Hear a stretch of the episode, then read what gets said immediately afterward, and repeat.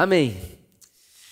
Ah, hoje eu quero que você imagine comigo ah, que você está diante, né, na, no, no portão de uma ilha. Quero que você imagine isso comigo. Você está no portão de uma ilha. Daquele portão para frente, né, daquele portão ali para lá, é uma ilha. E no portão dessa ilha está Jesus. No portão dessa ilha está Jesus. E o portão está aberto. E esse portão ele é gigantesco. Ele é tão grande, tão grande, tão grande que ninguém é impedido de entrar. Ele é grande. Dá para passar todo mundo. Não precisa ficar ninguém de fora. Esse portão é grande o suficiente para que todos entrem. E ao mesmo tempo que ele é grande o suficiente para que todos entrem, a ilha é grande o suficiente para que todos caibam. Imagine isso comigo. E nesse portão, né, nessa porta aí de entrada, está Jesus.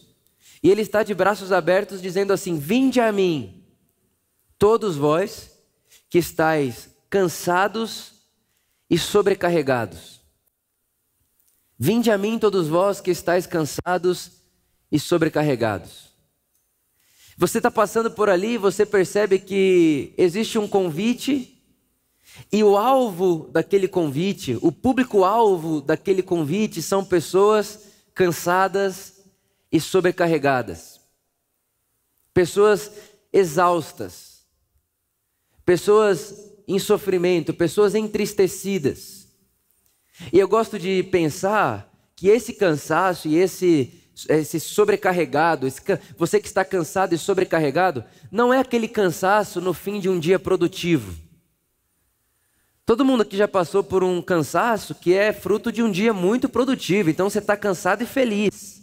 Você está cansado e satisfeito, você está cansado e super empolgado, porque você trabalhou muito, produziu muito, fez muita coisa boa no mundo e você está cansado. E uma boa noite de sono te vai trazer o descanso necessário. Ou se não, aquele ano cansativo que você diz, meu, estou cansado, esse ano foi cansativo, mas um mês de férias vai resolver. Dez dias, uma semana de férias. Ou um final de semana, né? Aquela semana muito cansativa no trabalho, na família, enfim. Que chega sexta-feira, você fala, estou cansado. Sábado e domingo resolve esse cansaço. Não é esse tipo de cansaço.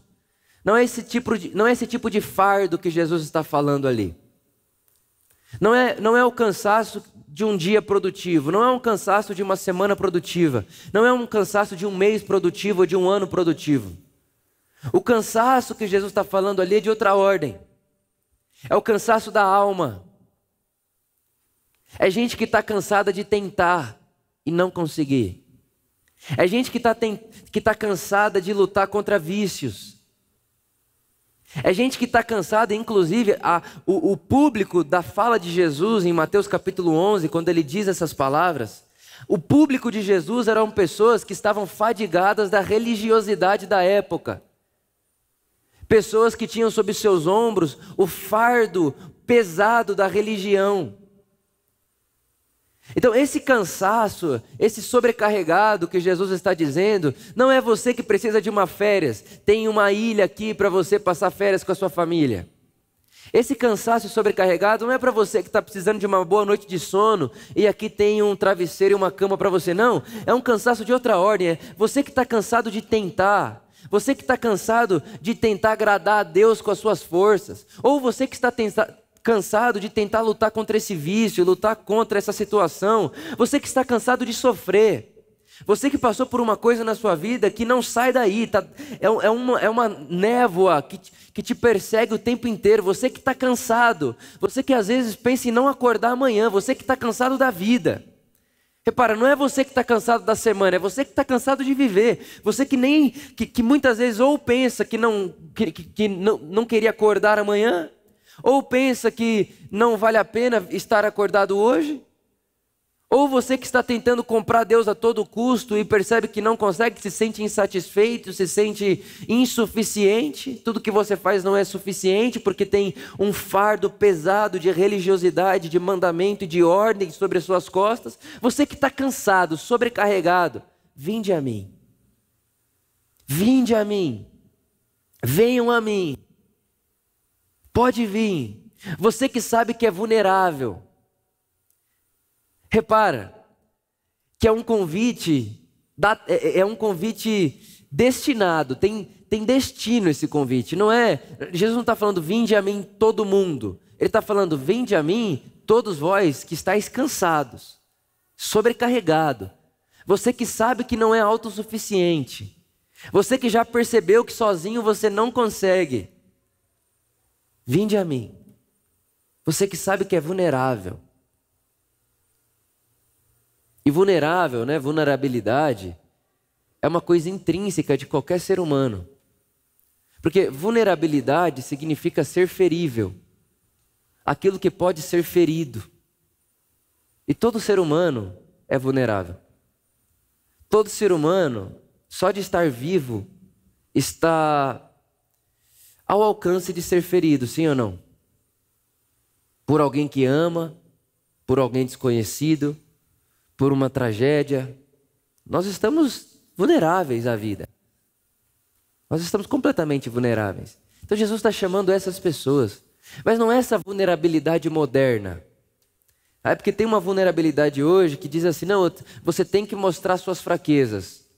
Você tem que expor as suas fraquezas.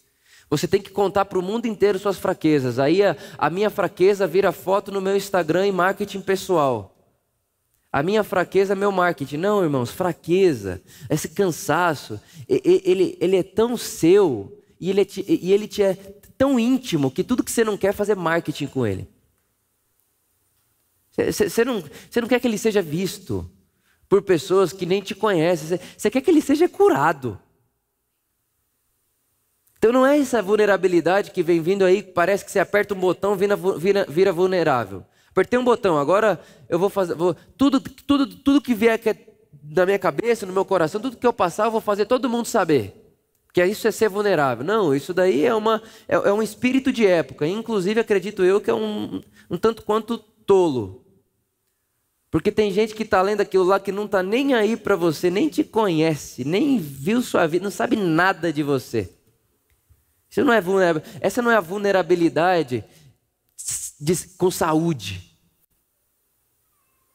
Jesus está chamando gente que sabe que é vulnerável, que está cansado, que está sobrecarregado, está dizendo: Vinde a mim, todos vós. A porta está aberta para vocês. E aí você ouve o convite. Eu ouvi o convite, você ouviu o convite. A gente sabe que a gente não é autossuficiente. A gente sabe que a gente não é super-herói. A gente sabe que a gente não é Deus de nós mesmos. A gente sabe, a gente ouviu. Então a gente entra. E a gente entra naquela ilha. E dentro daquela ilha tem um, aquele jardim, aquelas coisas maravilhosas. Imagine isso comigo.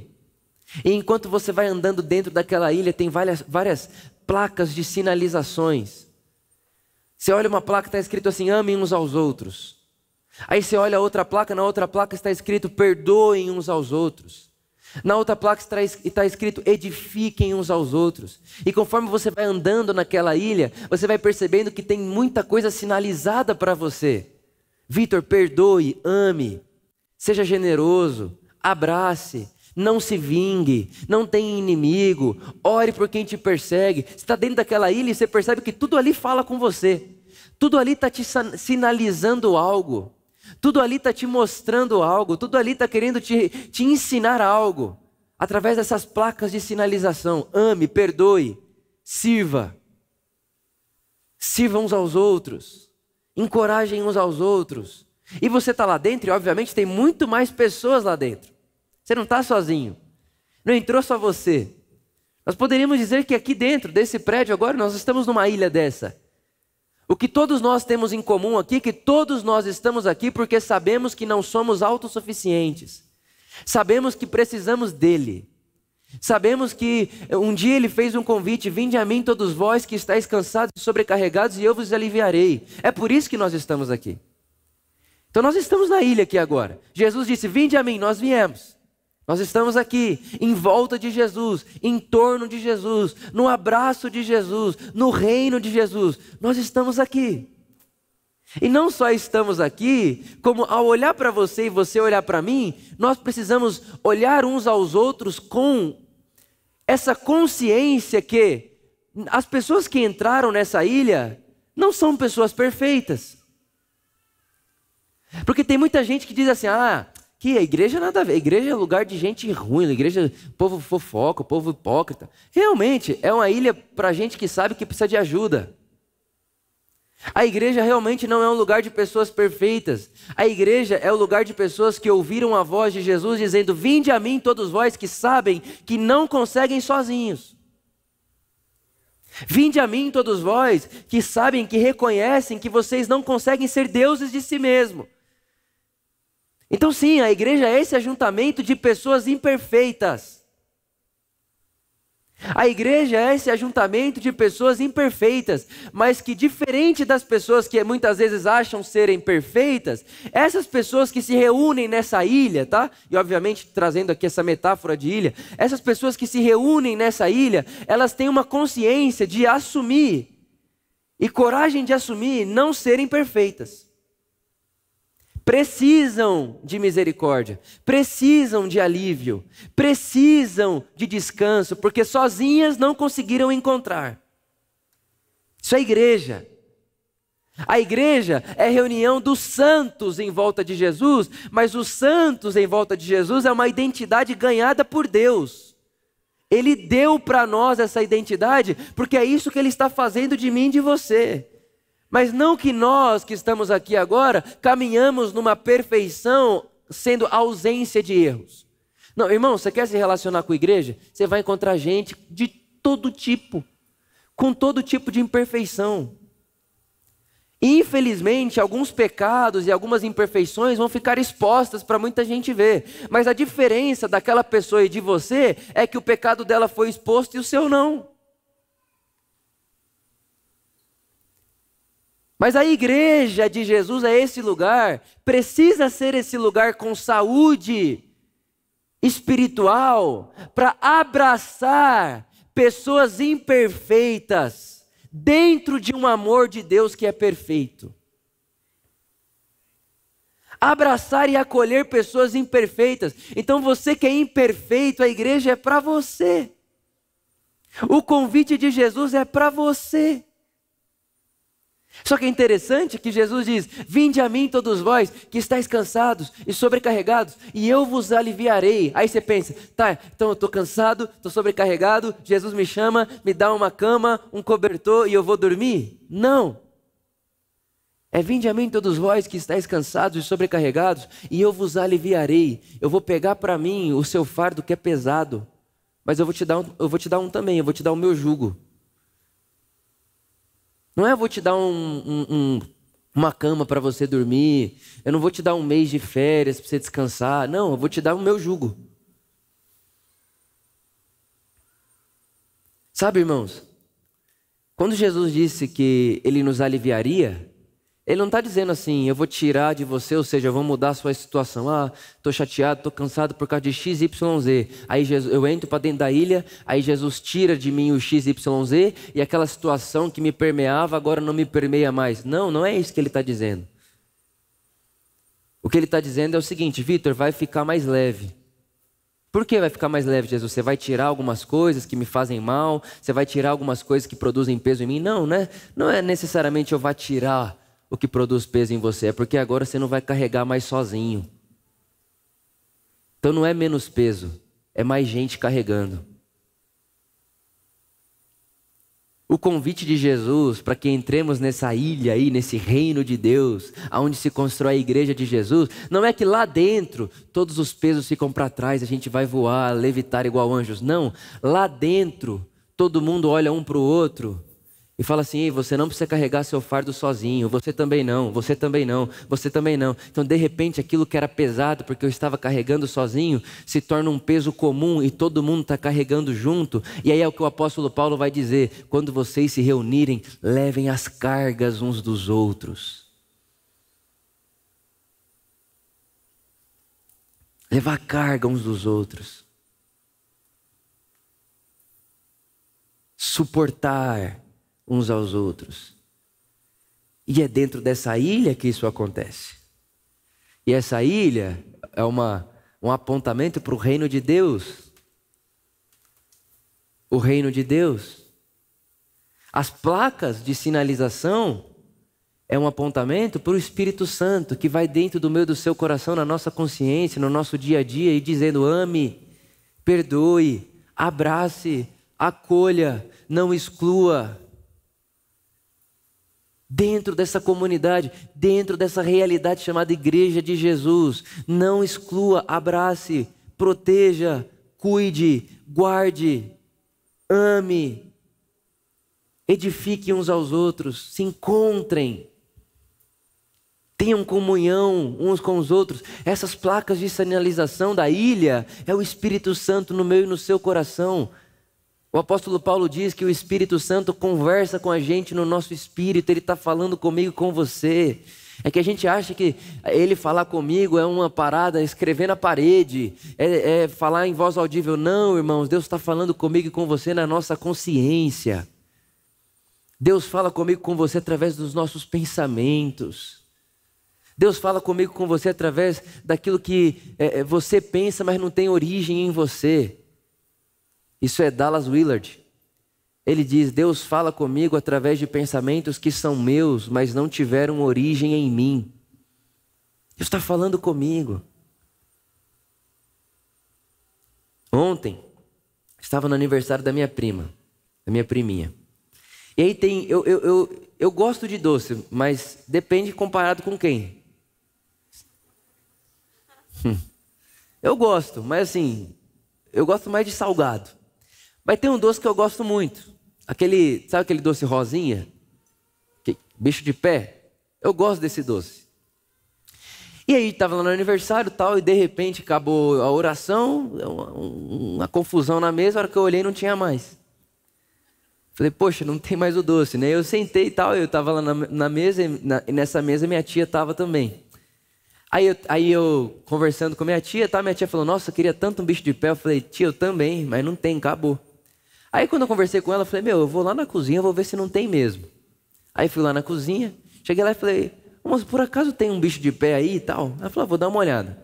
Aí ela foi lá e voltou com uma bandeja de brigadeiro e tinha um bicho de pé. Um. Aí eu falei, só tem esse? Ela disse, é. Eu falei, é o último, certeza. Ela disse, é. Só que aí tem uma coisa, irmãos, eu estou vivendo na ilha. Aí você imagina, qual foi a sinalização? Minha tia nem sabia que eu estava lá. Eu não falei para ela que eu ia ver que se tinha ou não. Eu podia pegar ali, comer tranquilo e chegar lá depois lamentar. Nossa, tia, devia estar tá tão gostoso esse bicho de pé. Só que dentro do reino de Deus, irmão, para você calar a voz da sinalização, você tem que fazer muita força. Para você tampar a sinalização, você tem que fazer muita força, mas muita. Você tem que negar essa consciência um milhão de vezes para ficar cauterizado e ficar com lepra. Que o espírito toca e não sente mais, é lepra. Tem que nascer de novo, de novo. Na hora que eu peguei, eu falei, só tem esse. É como se não tivesse outra opção. Eu não posso comer isso aqui. É pecado eu comer isso aqui. Aí falei, não, a igreja evangélica brasileira fez pecado se ouvir música secular e. Ah, mas comer o brigadeiro dos outros pode.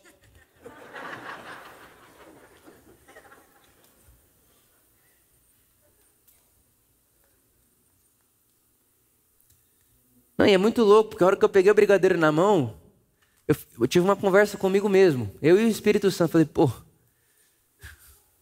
nem no brigadeiro. Só que qual que é o problema, irmãos? É que para o Espírito Santo, se é o brigadeiro ou um milhão de reais, é a mesma coisa. Porque o Espírito Santo não está fazendo conta. O Espírito Santo está percebendo que tipo de gente eu estou me tornando enquanto analiso as sinalizações do reino de Deus. Então podia ser um milhão de reais. Não, não podia, porque não tem. Mas para quem tem, o brigadeiro podia ser um milhão de dólares. Ou um brigadeiro. O Espírito Santo não ia aplaudir um milhão de dólares e falar, ah, só brigadeiro, né? Não, é pra, porque para ele é o seguinte, Vitor, o negócio é o seguinte: quanto você consegue abnegar de você para que viva o outro? Essa é a sinalização do reino de Deus. É isso que a gente encontra aqui dentro. Não é uma cama, um ofurô, que agora eu fico lá descansando assim, oh, olha o descanso que Deus deu para mim. Não, irmãos, o descanso que Deus dá para mim e para você é um compartilhamento de gente carregando os nossos fardos e um novo jugo. E o jugo fala de autoridade. Quando Jesus diz, eu, peguei, eu, eu, eu vou dar para você o meu jugo, o jugo é o jugo do rabino. Na época, eu já falei disso aqui. Todo rabino tinha um jugo. E o jugo é a leitura que o rabino faz da maneira de agradar a Deus. Então Jesus está dizendo: Ó, oh, eu vou trazer você para cá e aqui dentro eu vou ensinar você a ser manso e humilde. Não é isso que ele diz? Mateus capítulo 11, versículo 28. Vinde a mim todos vós que estáis cansados e sobrecarregados, e eu vos aliviarei, tomarei o seu fardo que é pesado e darei para você o meu jugo que é leve, e vocês aprenderão de mim que sou manso e humilde de coração. Ou seja, o descanso que ele dá para mim é: eu vou, eu vou ter com quem compartilhar minhas cargas, não vou precisar mais carregar nada sozinho, porque aqui nessa ilha eu não preciso ter vergonha de me expor para ela e nem ela para mim, porque a gente sabe que se nós estamos aqui dentro é porque precisamos de gente que nos ajude. Então agora eu não carrego mais o meu fardo sozinho, porém, ao mesmo tempo, agora eu estou aprendendo a ser um novo tipo de gente um novo tipo de ser ser humano, que é manso e humilde de coração. É isso que está acontecendo aqui nessa ilha. Não é um encontro dos perfeitos. Não é encontro dos santos no sentido ausência de erros.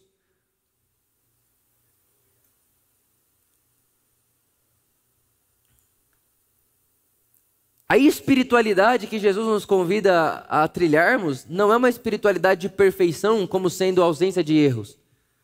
Pelo contrário, é um caminho cheio de buracos, mas com muita sinalização. E aí você está dentro dessa ilha, você está lá, você está andando, gente, sinalização em pessoas, e aí você está se relacionando com as pessoas e lendo a sinalização e tal, tudo aquilo. Quem aqui já ouviu aquele sinal de escola? Sinal de intervalo de escola? É. Para o aluno, aquilo lá é tipo a trombeta. Jesus voltou, é a melhor hora do dia. Né? Aí toca aquele sinal, hora de comer. Hora de comer na ilha. Vamos ter uma refeição na ilha. Todo mundo vai parar para comer. E aí todo mundo para para comer. E aí tem um lugar lá no centro da ilha que todo mundo já sabe, já está bem sinalizado que tem uma mesa. E aí todo mundo começa a se aproximar, sentar e volto a dizer, na consciência de todo mundo está o seguinte: se estão aqui dentro é porque sabem que precisam de salvação. Se estão aqui dentro é porque sabem que estavam cansados e sobrecarregados e não são autossuficientes. Se estão aqui dentro, é porque sabem que são vulneráveis. Porque o convite da porta é: Vinde a mim, todos vós que estáis cansados e sobrecarregados. Não é pode entrar todos aqueles que merecem entrar e passaram de ano. É: Vinde a mim, todos vós que estáis cansados de tentar e não conseguir. E aí está todo mundo sentado. E ali tem um banquete maravilhoso. E esse banquete a gente chamaria de ceia. Uma ceia. E é muito interessante que Jesus, ele utilizou dessa parábola de ceia algumas vezes. E uma delas foi lá em Lucas, no capítulo 14, versículo 35. Lucas capítulo 14, versículo 35 diz assim: Ora, ao ouvir tais ensinos, um dos que estavam reclinados ao redor da mesa disse: Feliz será aquele que partilhar do pão na mesa do banquete do reino de Deus. Então, feliz será aquele que dentro da ilha comer do pão da mesa de Deus, no reino de Deus. Feliz será aquele. Esse é o feliz, esse é bem-aventurado, esse encontrou felicidade.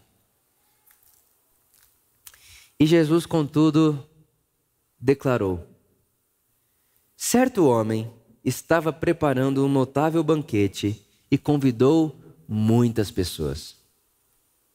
Próxima hora do início da ceia, enviou seu servo para anunciar aos que haviam sido convidados: Vinde, eis que tudo está preparado para vós. Versículo 18: Contudo, um por um, presta atenção nisso. Contudo, um por um, começaram a declinar com desculpas. O primeiro alegou: Acabei de adquirir uma grande propriedade e preciso ir vê-la. Por favor, queiras desculpar-me. O outro explicou-se: Acabei de comprar cinco juntas de boi, de bois, e preciso ir experimentá-las. Rogo que me perdoe. 20. E ainda o outro argumentou: Acabo de me casar, e por esse motivo não posso ir. Diante disso, voltou o servo e tudo, e tudo relatou ao seu senhor. Então o dono da casa irou-se sobremaneira e ordenou ao seu servo: Sai agora mesmo para as ruas e becos da cidade e traze para cá os pobres, os aleijados, os cegos e os coxos. Mais tarde lhe relatou o servo: Tudo que o Senhor mandou está feito conforme a tua vontade, mas ainda há lugar. Então o Senhor ordenou ao servo: Ide por vários caminhos e atalhos, e os que encontrar, obriga-os a entrar, para que a minha casa fique repleta. Porque vos asseguro que, na, que da, nenhum daqueles que previamente foram convidados provará da minha ceia. Irmãos, olha que coisa absurda o que Jesus está falando aqui. Uma pessoa olha para Jesus e diz: Poxa, feliz será a pessoa que comeu o banquete do reino de Deus. Aí Jesus diz: É verdade, deixa eu te contar uma coisa. E começa a contar uma parábola. E parábolas são imagem de coisas reais parábolas são verdades através de histórias criadas. Então você conta uma verdade através de uma história criada. E Jesus está ali fazendo isso. E ele diz: um senhor aí, ele preparou uma festa. E esse senhor é quem? É o Pai, é Deus, é Ele. Ele preparou uma festa. E tinha gente convidada para a festa. Tinha gente pré-avisada para a festa. Tinha gente que sabia que teria essa festa e se ocupou demais. Um comprou boi, o outro comprou terra, o outro foi casar no dia da festa. E todos eles deram desculpas. Todos eles se atarefaram muito, todos eles estavam muito ocupados. E nenhum deles participaram do banquete. Em contrapartida, os cegos, os pobres, os aleijados, os que nada têm, não tinham do que se ocupar, estavam disponíveis para o banquete. E no final da parábola, a mesa está cheia. Não daqueles que achavam que estariam, mas está cheia. Enquanto eu pensava sobre tudo isso, enquanto eu meditava sobre tudo isso, me veio essa parábola no coração, e sabe o que eu percebi, irmãos? Eu percebi que o que tira pessoas de desfrutarem da mesa do banquete do reino de Deus não são suas fraquezas, são seus poderes. O que impediu aquelas pessoas de participarem da mesa do reino de Deus não era sua mão aleijada, seu problema de visão, a sua pobreza, o seu estado desocupado. O que impediu aquelas pessoas de participarem da ceia do reino de Deus eram que elas tinham muita coisa para fazer. Eram seus poderes.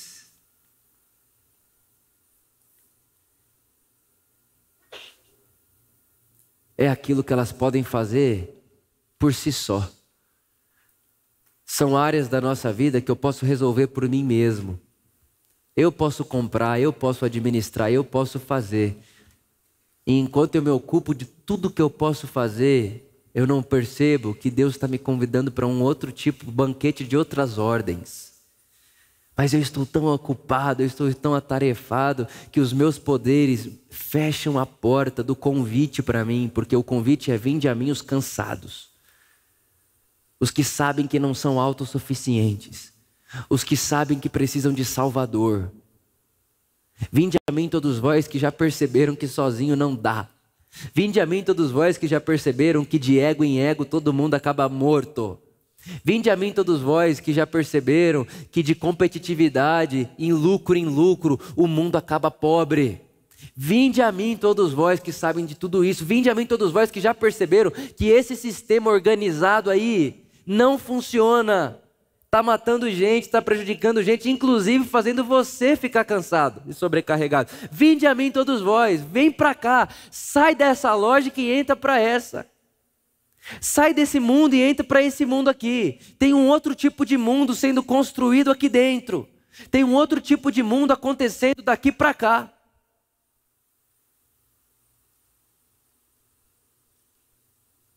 Mas os nossos poderes nos impedem mais do que as nossas fraquezas. É por isso que Jesus disse assim: Olha, vocês vão ficar surpreendidos, porque no reino de Deus as prostitutas, os pecadores, os publicanos, as meretrizes entrarão primeiro do que vocês.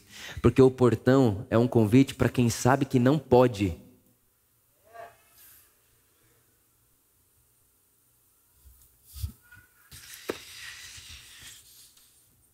Na mesa do reino de Deus, ninguém senta nem com um sentimento de. É claro que eu estaria aqui.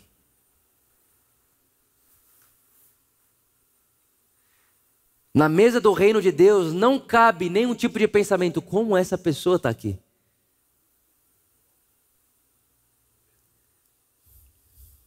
Na mesa do reino de Deus, o que nós precisamos estar conscientes é que a porta é um convite para os cansados.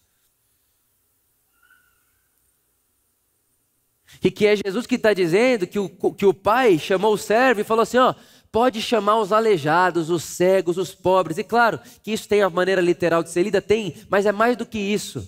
É pode chamar as pessoas que sabem que não são completas em si mesmas, que sabem que não são perfeitas, que sabem que trazem fragilidades em seu corpo. Pode chamar as pessoas que sabem que não conseguem comprar nem a sua própria sustentabilidade por si mesmo. Chama os pobres, os pobres de dinheiro também, mas chama aquelas pessoas que sabem que não que não conseguiriam permanecer vivas se não fosse Deus doando graça para que o dia seja dia, o ar seja ar. Chame pessoas que sabem que precisam de salvação. Chama pessoas que sabem que não são completas e suficientes em si mesmas. Chamem pessoas que não estão querendo construir impérios, porque na mesa do reino de Deus não tem cadeira mais alta ou mais baixa, porque acertou mais e para o que pecou mais. O que acertou mais fica um pouco mais alto, o que pecou mais fica um pouco mais baixo. Não tem isso, porque na mesa do reino de Deus está todo mundo no mesmo lugar para que todo mundo possa dividir os seus fardos e aprender com Jesus que é manso e humilde de coração. Reino de Deus.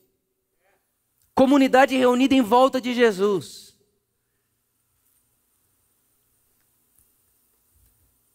O descanso que Jesus promete para mim e para você não é banheira, cama quentinha, ar condicionado. Não, irmão, não é por aí. É outro tipo de descanso, é descanso de outra ordem. A promessa de Deus para mim e para você não é que vai nos privar das aflições. A promessa de Deus é eu estarei com você em todas elas. Deus não promete nada mais, nada menos do que Ele mesmo, irmãos. Deus não promete nada mais, nada menos do que Ele mesmo. É isso. E é nessa mesa aqui, em volta de Jesus, que nós podemos dizer assim: aqui eu posso me orgulhar da minha fraqueza. Mas não é me orgulhar da minha fraqueza como sendo, ah, já que é para ser fraco mesmo, vou, vou, fazer, minha, vou, vou, vou pecar, vou pôr isso para fora, vou. Não, minha fraqueza é ser irado, eu vou irar com todo mundo mesmo, porque Deus quer que eu seja. Não, não é isso. Aqui eu me orgulho da minha fraqueza, porque sentado nessa mesa eu consigo perceber que nessa mesa do reino de Deus tem provisão para transformar a minha fraqueza em força. É isso que o apóstolo Paulo vai dizer: Deus, tem um espinho na minha carne, um diabo que fica esbofetando meu rosto, batendo em mim, pelo amor de Deus, já roguei três vezes para o Senhor que tire isso de mim. E a resposta qual é para Paulo? Paulo, a minha graça te basta, porque o meu poder se aperfeiçoa na sua fraqueza.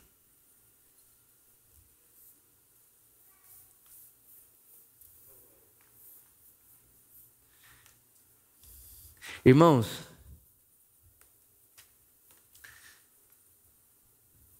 Deus não ama você apesar das suas fraquezas. Deus ama você para além de tudo isso.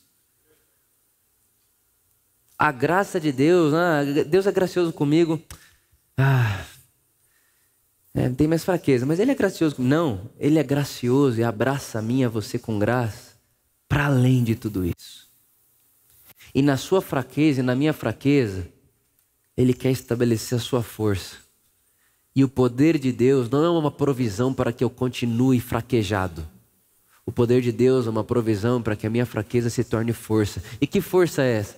É a consciência de que, poxa vida, eu sei que eu só venci isso por causa da graça de Deus que habita em mim. Eu só venci isso que é gigante a lista. Eu só venci esse pecado por causa da graça de Deus em mim. Eu só venci esse vício por causa da graça de Deus em mim. Eu só venci esse sofrimento por causa da graça de Deus em mim. Eu só passei do jeito que passei por esse luto por causa da graça de Deus em mim. Eu só passei o que passei com a minha família e estou aqui até agora por causa da graça de Deus em mim. Tudo isso vai sendo exposto à luz, e aí é onde a fraqueza vai ganhando força, vai ganhando forma, vai virando testemunho da graça de Deus. A sua fraqueza, a minha fraqueza, tem poder e potencial para se tornar testemunho de graça.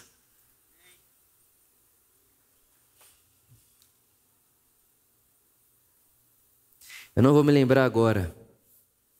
Não me lembro quem foi que disse, não me lembro quando disse, só me lembro que alguém disse isso.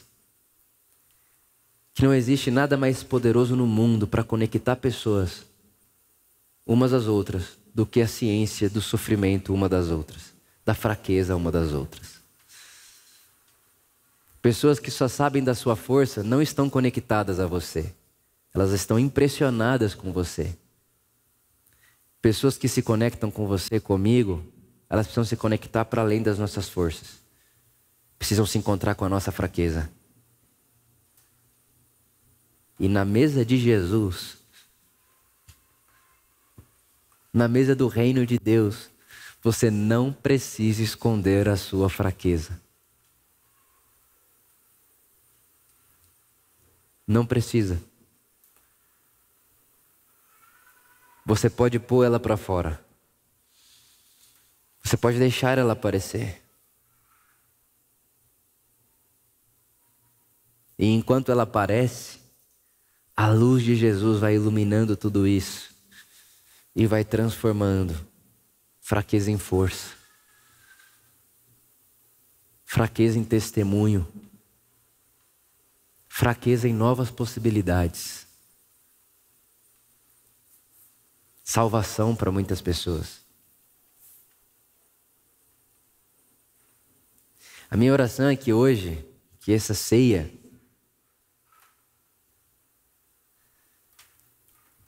e obviamente que o que nós fazemos aqui, né, pão, suco e tal, e aqui nesse lugar, é um símbolo que precisa apontar para uma mesa, que você precisa fazer isso na sua casa, com seus amigos, com seus amigos espirituais.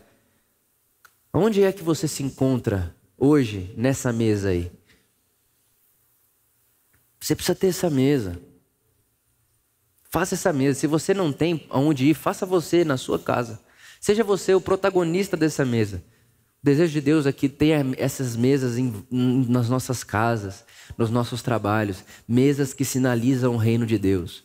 E o que é uma mesa que sinaliza o reino de Deus? É simples, é uma mesa onde nós dividimos os fardos. Então fica leve, fica mais leve, não é fácil, é mais leve. É muito diferente. Jesus não disse que teríamos uma vida fácil, ele disse que seria leve. É leve, não fácil. Então aqui fica mais leve, porque tem mais gente carregando comigo, e ao mesmo tempo aqui eu posso colocar minha fraqueza.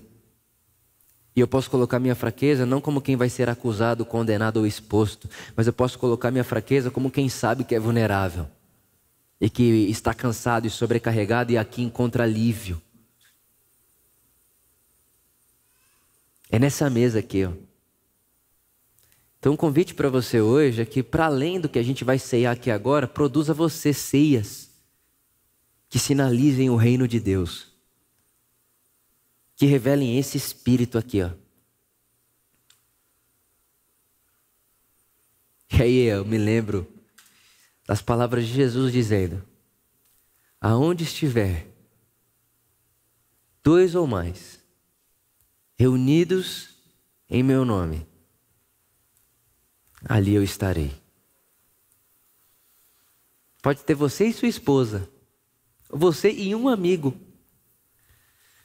você e seu irmão, você e sua noiva, sua namorada, namorado, você e uma pessoa, um irmão do seu carral, o seu carral, uma pessoa, onde tiver dois ou mais, reunidos em volta de Jesus, ali é igreja, reino de Deus, ceia. Uma antecipação neste mundo daquilo que é a eternidade. Eu oro para que isso alcance a mim, a você, e faça parte não só da nossa vida religiosa, mas que isso é que essa cena seja para nós um caminho de espiritualidade. Porque essa é a vontade de Deus. A vontade de Deus é que na nossa comunhão, que no partir do pão, na vida em comunidade, na leitura de Jesus uns com os outros, a gente nos torne todos os dias mais parecidos com Jesus. A vontade de Deus não é um lugar, é uma pessoa. Que seja assim, para que o reino de Deus apareça e para que Jesus seja cada vez mais conhecido e, sendo conhecido, seja acolhido. Essa é a minha oração, que seja assim. Amém. Pai, obrigado. Muito obrigado por tamanho amor, pela Sua graça.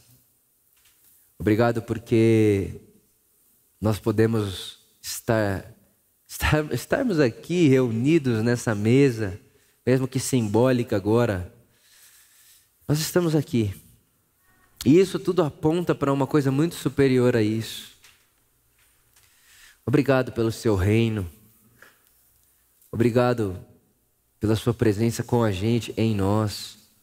Obrigado porque nós temos uns aos outros. Espírito de Jesus ajuda a gente. Ajuda a gente a entender essa, esse elo que é sermos corpo de Cristo. A não carregarmos fardos sozinhos, a não carregarmos nossas tristezas, nossos pecados, nossos lutos e nossas tragédias sozinhos. Jesus, o que traz peso e que traz cansaço ao coração humano são tantas coisas tantas coisas, não é só o pecado. Também o pecado, mas não só ele. Tem tanta coisa que acontece aleatoriamente na vida de tantas pessoas, inexplicáveis, catástrofes, perdas, coisas que fogem do nosso controle, coisas que fogem do nosso planejamento. Jesus, mas eu oro para que nós, como comunidade, não só comunidade por amor, mas como comunidade de Jesus no mundo, possamos perceber essa sabedoria de Deus que foi revelada, revelada para a igreja, que é o fato de termos uns aos outros, podermos viver a vida e caminhar no mundo tendo uns aos outros, como família, como irmãos. Eu oro assim, que esse entendimento esteja sobre nós